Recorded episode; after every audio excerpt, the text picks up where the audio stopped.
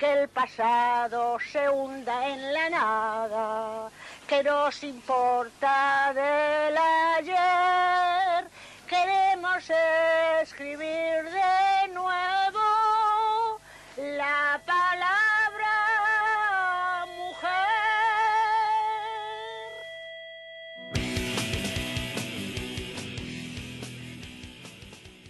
Desde 1875 se viene conmemorando internacionalmente el Día de la Mujer, no sin antes haber pasado por numerosas movilizaciones que hicieron que las luchas de las mujeres pudieran visibilizarse y ser recordadas año a año. Sí, porque más allá de la flor y el chocolate, la canción de Arjona y las frases cliché, esta fecha debe recordarnos que la batalla continúa, que nos falta mucho por ganar y que nada puede detenernos cuando nos entramamos.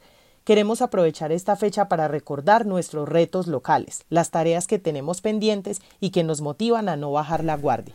La pasada secretaria de las Mujeres, Matilda González, renunció a su cargo el año pasado, señalando un trato violento por parte del alcalde.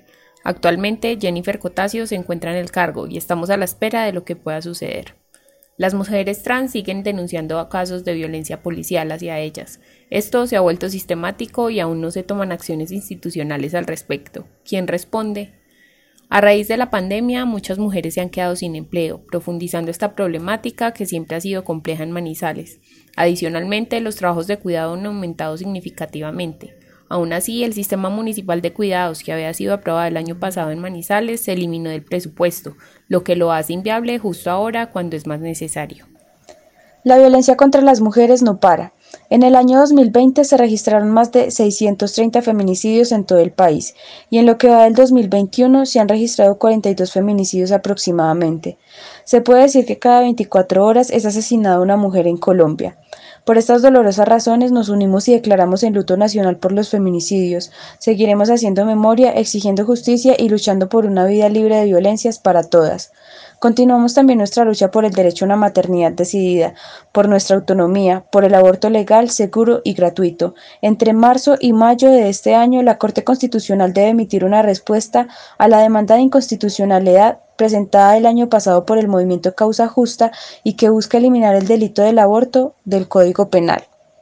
Hoy, más que nunca, vale la pena recordar que nos seguimos juntando, que nos negamos a competir entre nosotras o a vernos como enemigas. Nos entramamos para luchar juntas frente a estos y otros retos que no dejan de aparecer.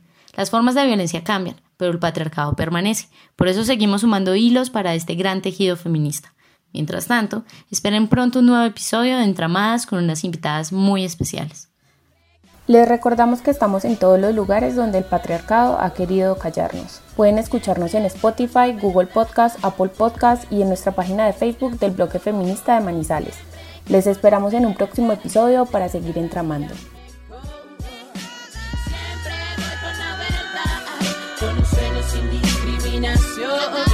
De la tierra, indígenas en resistencia, afrodescendientes mestizas defendiendo la herencia de las hermanas mayores, cantaoras, parteras, líderes, hoy rememoras la dignidad que nos habita y las muertes de miles que hoy mi voz grita.